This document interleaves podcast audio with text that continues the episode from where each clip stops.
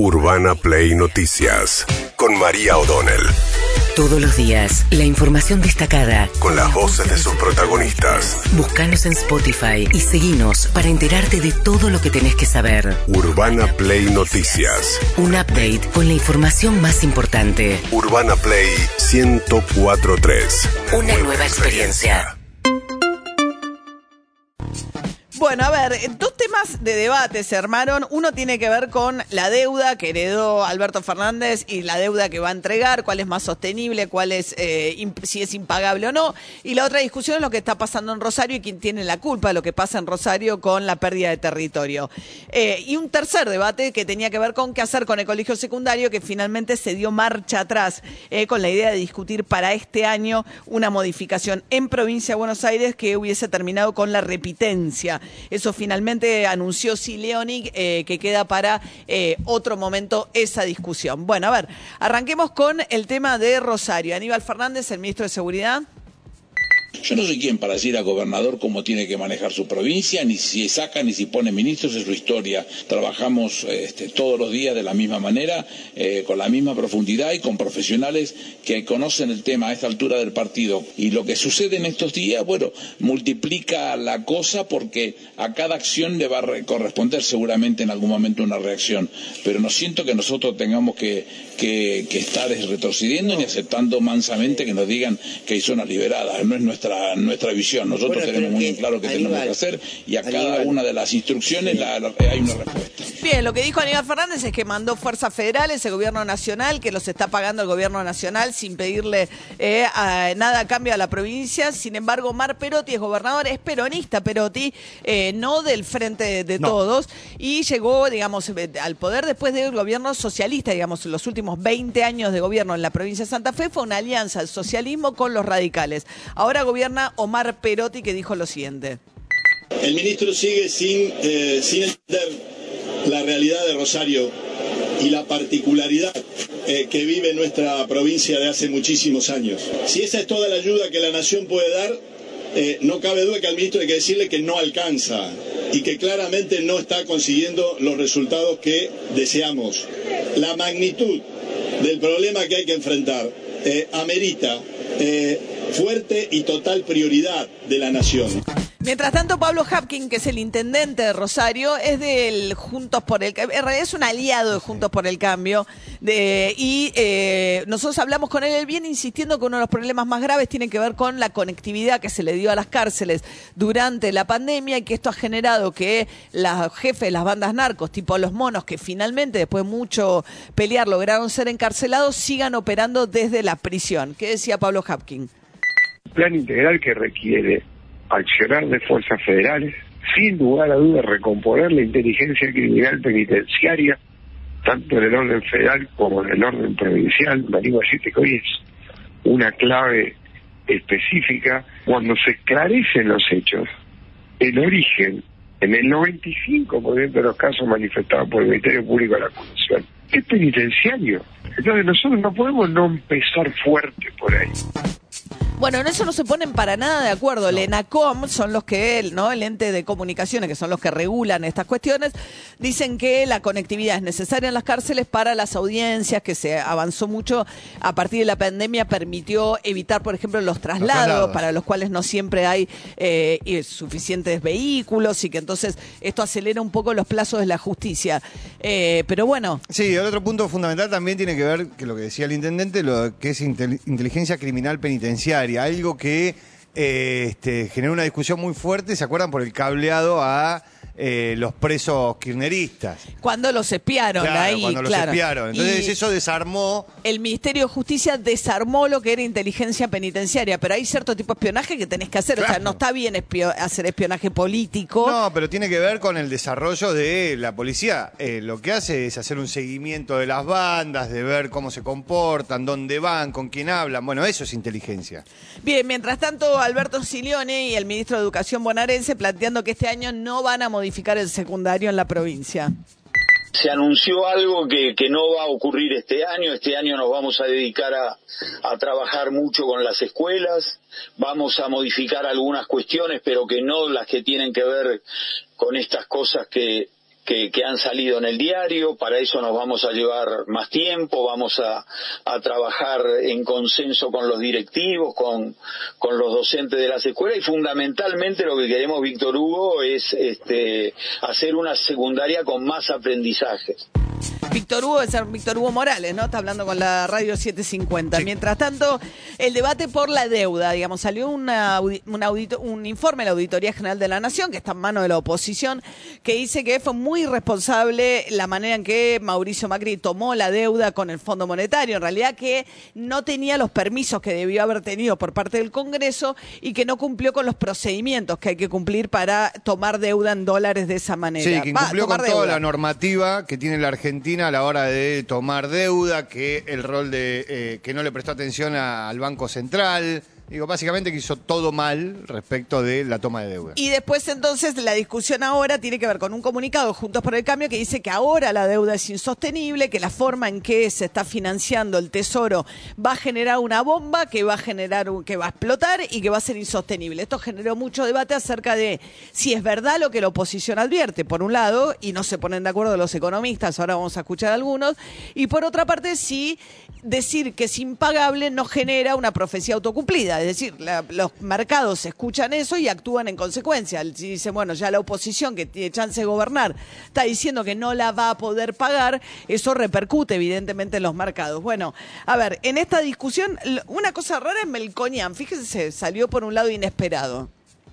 Yo no, no lo llamo bomba impagable, no porque no lo vaya a dejar, sino porque eh, es pagable y puede no ser bomba. Lo que no puede hacer este gobierno es continuar como continúa, porque si continúa como continúa, a la canoa le sigue entrando agua. Bien, eh, diferenciándose un poco, Hernán Lacunza, que fue el último ministro de Economía de Macri, ayer eh, decía lo siguiente. No, no tenemos que explote ni ahora, ni el año que viene, ni nunca, porque cuando explotan los globos, sufren los pobres. Así que es responsabilidad de toda la dirigencia pública y privada, subrayo privada, veces queda un poquito al costado, pero primariamente de los políticos, de no generar esas condiciones de explosión.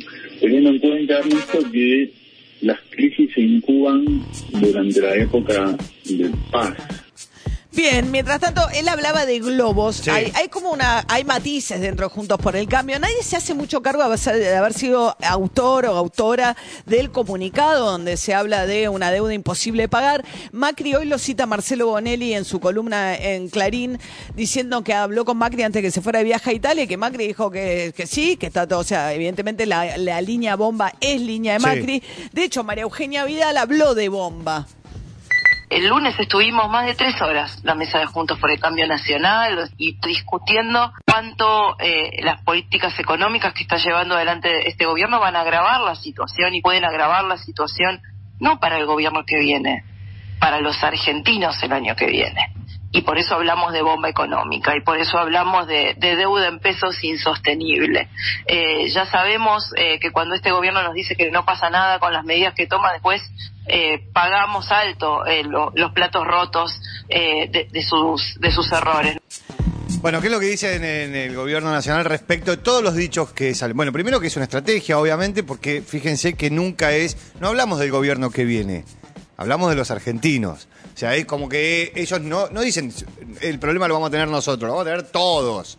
Y lo otro que, eh, junto por el cambio, y lo otro eh, que, plantean es que eh, junto por el cambio no dice nada de la deuda que tomaron, que era insostenible y que esta es consecuencia de esa deuda. ¿Por qué? Porque es financiamiento en peso, porque la Argentina no se puede financiar en dólares.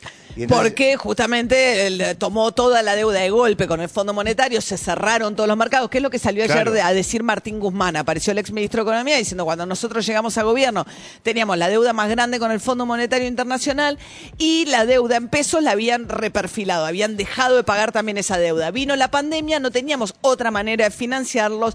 Y en esta discusión se metió también Antonio Aracre, que es actual jefe de asesores, es un empresario que viene de ser CEO durante muchos años de la empresa, una de las principales empresas de venta de insumos para el campo, eh, Singenta. Y hubo también por esa razón mucha polémica de organizaciones medio ambiente que criticaron que Alberto Fernández lo llevara al gobierno como jefe de asesores. Pero bueno, a ver, ¿qué decía ayer Antonio Aracre sobre la discusión esta? Hay un sector de Cambiemos que piensa que cuanto peor mejor y generar el caos justamente generar una situación en la cual todo esté tan mal que se genera un permiso social casi autoimpuesto por parte de la población que le da la libertad a un gobierno casi autoritario para hacer lo que sea necesario y restablecer el orden. En principio es un intento de desestabilizar la economía a través de, de estas exclamaciones de la bomba y de la deuda. En realidad no sé si hay un, un intento más profundo de desestabilización más grande eh, por el lado de la política. Bien, lo otro que plantean es esto, que si dicen que la situación es desastrosa y la situación efectivamente empeora, van a tener las manos libres para tomar decisiones más drásticas de golpe. El famoso fin del gradualismo, que Macri dijo que si vuelven va a ser para ir rápido y de una vez y ya no el gradualismo de sus primeros dos años de gobierno. Mientras tanto avanza en la eh, Comisión de Juicio Político el juicio contra cuatro, los cuatro integrantes de la Corte, que fue declarado admisible. Ahora viene la etapa de reunir pruebas, la investigación. No tienen número para avanzar, porque eventualmente cuando vaya al recinto para que el juicio se inicie necesitas dos tercios. Pero mientras tanto van a ir reuniendo prueba. ¿Qué pasó? La coalición cívica de los cuatro no quieren, la oposición no quiere juicio contra ninguno de los cuatro. Sí contra Ricardo Lorenzetti y la coalición cívica. ¿Qué decía Paulo Oliveta, una de las diputadas cercanas a Lilita Carrió? Cada uno acá ejerce su, su, representación popular y sus fueros. Estamos con el diputado López hartos del apriete de Lorenzetti.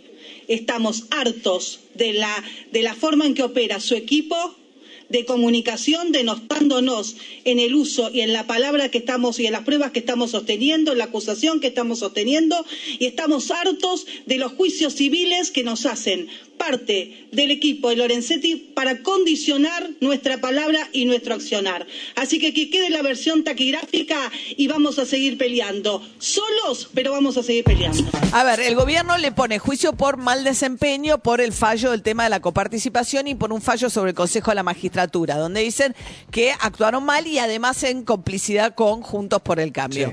El caso del juicio que promueve el Dilita Carrió, los diputados de Dilita Carrió, tiene que ver con el manejo de fondos de dinero de la obra social de Lorenzetti cuando presidía la Corte. Es una cuestión más vinculada a negocios que le atribuyen y cuestiones patrimoniales. Sí, ayer cuando terminó de decir esto la diputada, digo, lo que estaba diciendo es que un juez de la Corte la amenazaba. Sí. Digo, el entorno del juez. ¿Quién tomó la palabra? Tomó la palabra Tailade, el diputado del Frente de Todo, dijo, a ver si hay algún fiscal que se pueda hacer cargo de esto, que acá hay una diputada que está diciendo que la amenazan. Que la amenazan, digo, como para profundizar un poquito más. Bien, mientras tanto, Daniel Ortega, el dictador de eh, Nicaragua, que encarceló a todos los dirigentes opositores en la víspera de la última elección y eh, extendió de luego la racia a más de 200 presos políticos, bueno, finalmente permitió que salieran 222 presos políticos en un avión que llegó a Washington inesperadamente, eh, los desterró porque les sacó el pasaporte de Nicaragua. No pueden volver, pero están mejor que en la cárcel en, Nicaragua. ¿Qué decía Daniel Ortega? Cuando llegaron, llegaron a preguntar que, qué interés teníamos nosotros, ninguno, que se lo lleven, eso es todo. O sea, no se trataba de negociar. Aquí no ha habido ninguna negociación. Esto debe quedar claro. Porque la soberanía del país, la dignidad de la patria, no se negocia. Bien, el ex dirigente sandinista, eh, que fue protagonista de lo que fue la revolución, uno de los integrantes de la revolución nicaragüense, y que después fue a elecciones, perdió elecciones, después volvió por la vía de las elecciones y ha tenido una deriva totalmente autoritaria en los últimos años junto a su mujer. eh, una, un régimen que, por venir de la izquierda y por las simpatías que en algún momento le despertaba a algunos sectores, la revolución sandinista hace que eh, Argentina incluido no siempre sea lo suficientemente claro respecto a un régimen que es hoy claro claramente una dictadura. Imagínense, metió 222 personas en un Desterró, avión desterradas y las manda a Estados Unidos. Urbana Play Noticias.